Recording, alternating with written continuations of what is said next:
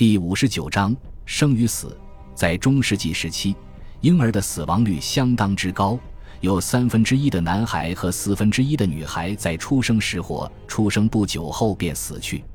正因为这个原因，对于生养孩子的家庭来说，洗礼是头等大事。如果来不及举行洗礼，婴儿就会永远堕入地狱边缘的世界，享受不到天国之乐。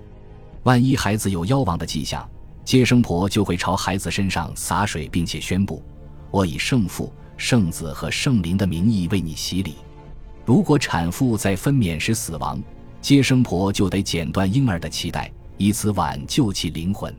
在极端情况下，婴儿甚至出生前就接受洗礼，并且起上生命力。造物或上帝之子的名字，产房本应当是温暖昏暗的，空气中弥漫着玫瑰花瓣的幽香。但是，并非所有的分娩都是在理想的条件下进行的，这是婴儿死亡率奇高的主要原因。当时的男人不得观看分娩过程，丈夫可以向天空射一支箭，或者打开一口箱子，做出象征分娩的模仿动作。但是。对许多婴儿来说，即使幸存下来，他们也将进入一个充满痛苦和磨难的世界。有大量证据表明，当时有许多人患有贫血症、鼻窦炎、麻风病和肺结核、关节炎和糖尿病。虽然也很常见，但患病率不会高于二十一世纪初。眼部发炎、红眼病、泪眼和眼部灼热等眼疾更是无处不在。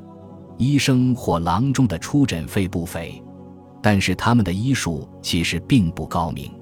十四世纪的名医埃尔德恩的约翰在文章中写道：“年轻的医生应该学会与自己的手艺相关的谚语，以便安抚病人。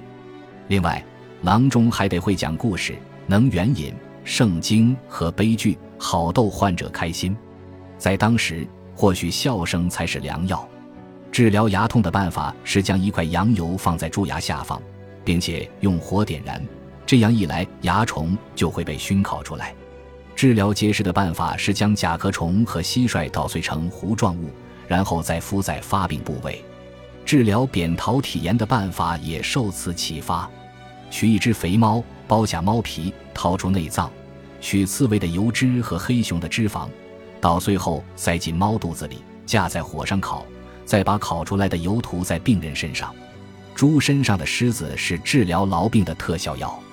如果用象牙梳子梳头，记忆力就会提高。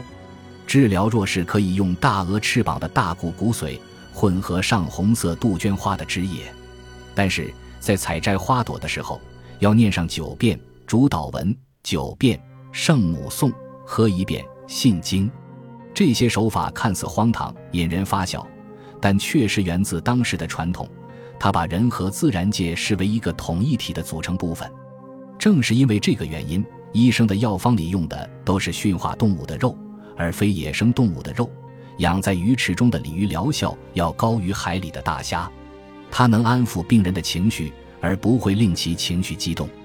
忧郁的人千万别吃鹿肉，原因在于鹿常年生活在恐惧中，而恐惧只会增加忧郁质体液。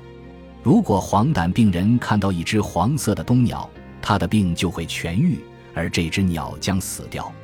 发生在圣徒圣地的神迹疗愈多得异乎寻常，由此可见，心理暗示的力量确实足够强大。大多数人在一生中从未找郎中看过病，他们依靠的是当地女巫的草药和药水。当时虽然有类似医院的机构，但他们实质上是收容病人的大型礼拜堂。祈祷和医药同样富有疗效，医院并不配备医护人员，只有僧侣和牧师。毕竟，如果疾病是上帝对人的惩罚，那么治病救人就是独神之举。不管怎么说，灵魂的健康都比身体的健康更重要。然而，医院还是发挥了一定的作用，休息与看护可能比当时现成的疗法更见成效。这一时期的医疗方法的依据是民间传说或两世纪的盖伦医书，而盖伦医书依据的是人体四种体液说。正如宇宙是由土、水、气和火四种元素构成，人体也是由不同比例的四种体液构成，它们分别是粘液质、胆汁质、多血质和忧郁质。例如，忧郁质体液储存在脾中。人体的健康源于四种体液之间的平衡。给病人放血是常规的医疗手段，放血之后，医生还要尝一尝血的味道。健康的血液会略带甜味。验尿也是治疗过程的重要环节，它与现代医学中的验血非常相似。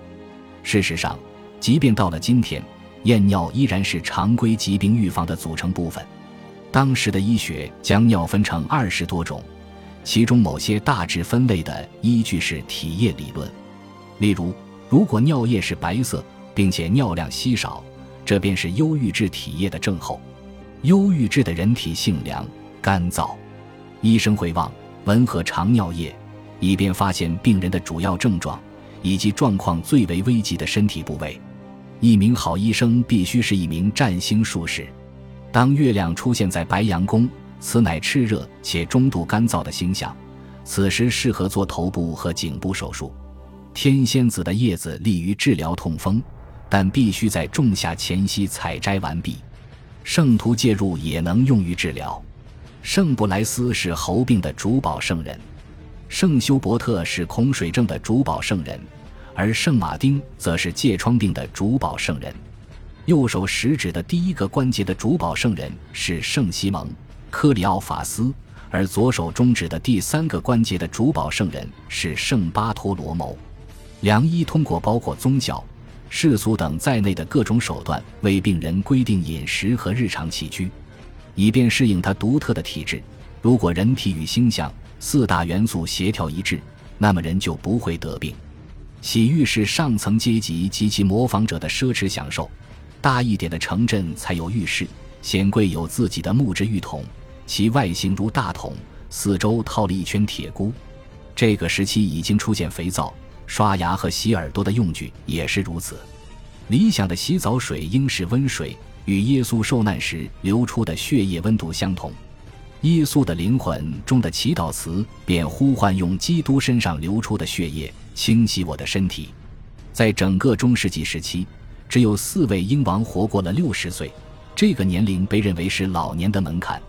过去的普遍看法认为，古人无论男女，只要活过了四十岁就算做老人。但情况并非如此，只有活过了六十岁才能称之为老人。从一千三百五十年算起，在此后的一百五十年中，有百分之三十的上议院议员都年过六十岁，有百分之十的人年逾古稀。在议会中，这个年龄比这十不算低。普通人的预期寿命当然是另外一回事。在我们所讲的这个时代，后人对他的估计不一而足。有人说是四十岁，有人说是五十岁，在某些地区，他可能低至三十岁。当死亡来临的时候，死者的身体被包上裹尸布，头部和颈部用绳子扎紧。普通百姓是用不起棺材的。在教堂庭院中，理想的墓地位于南侧，因为人们认为北侧往往阴暗潮湿。长满苔藓，牧师会在教堂庭院的门口等待尸体的到来。他领着送葬队伍来到墓地，然后在此举行葬仪。只有富人死了才有钱书石碑，我们还能在教堂里找到他们的踪影。所以公墓是没有墓碑的，只有少数木牌和小块石雕。教堂庭院本身是教区的公共空间，可用于体育运动和集市。它也可用来充当猪圈和牛棚。当死者数量激增时，教堂庭院的地表也会升高。感谢您的收听，喜欢别忘了订阅加关注，主页有更多精彩内容。